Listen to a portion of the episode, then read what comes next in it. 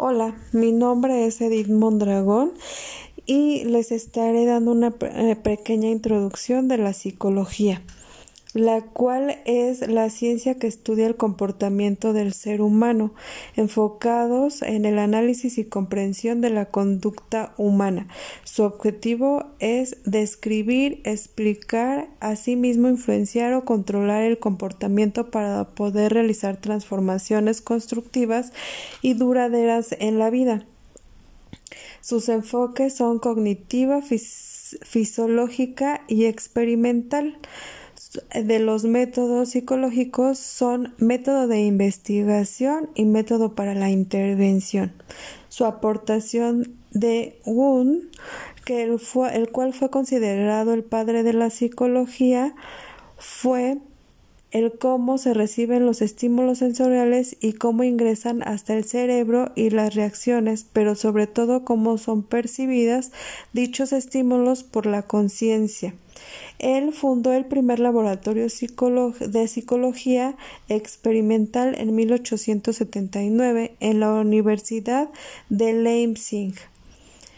También William James fue eh, el que encontró en nuestra mente que constantemente entreteje asociación, revisa la experiencia, se activa, se detiene, avanza y retrocede en el ayer.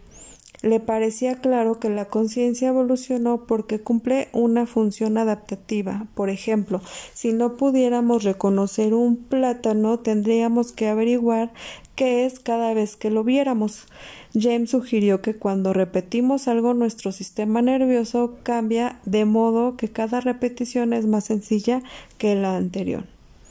William James coincidió con la creencia de Wood y Tichenor de que la meta de la psicología era analizar la experiencia.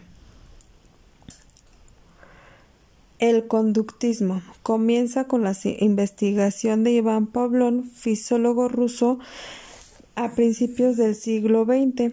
Este se centra en los estímulos. El experimento fue que el perro al oler la comida salivaba y así cada vez que se le acercaba la comida se hacía sonar una campana. Así el, el tiempo de los perros asociaron que el sonido de la campana iba directamente asociado con el hecho de comer, por eso salivaba. Al escuchar la campana y frente a esto se resume que un estímulo incondicionado se le da una respuesta incondicionada.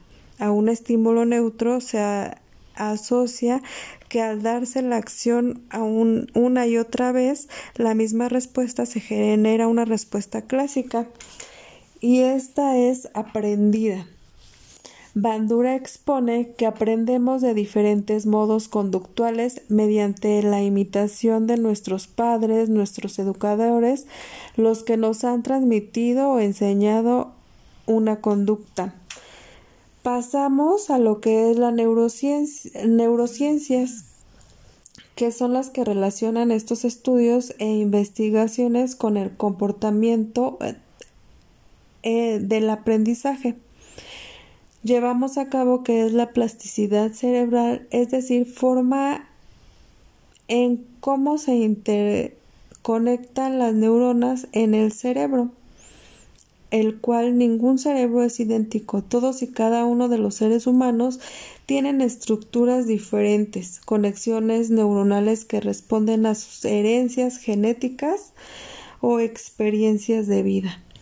El cerebro es el órgano central del sistema nervioso.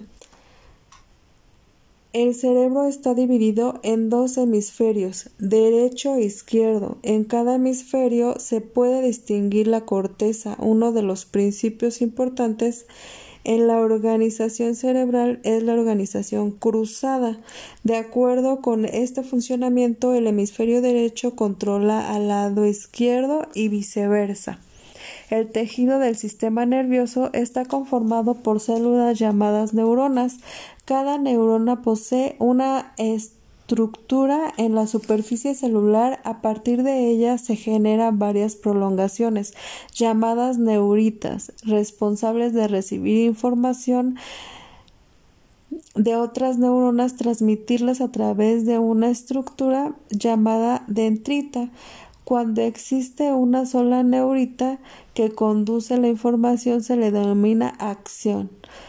Las neuronas poseen la capacidad, como ya se mencionó, de recibir y enviar. Tan solo en el cerebro contiene alrededor de mil millones de neuronas y cada una de ellas tiene el potencial de intercomunicarse.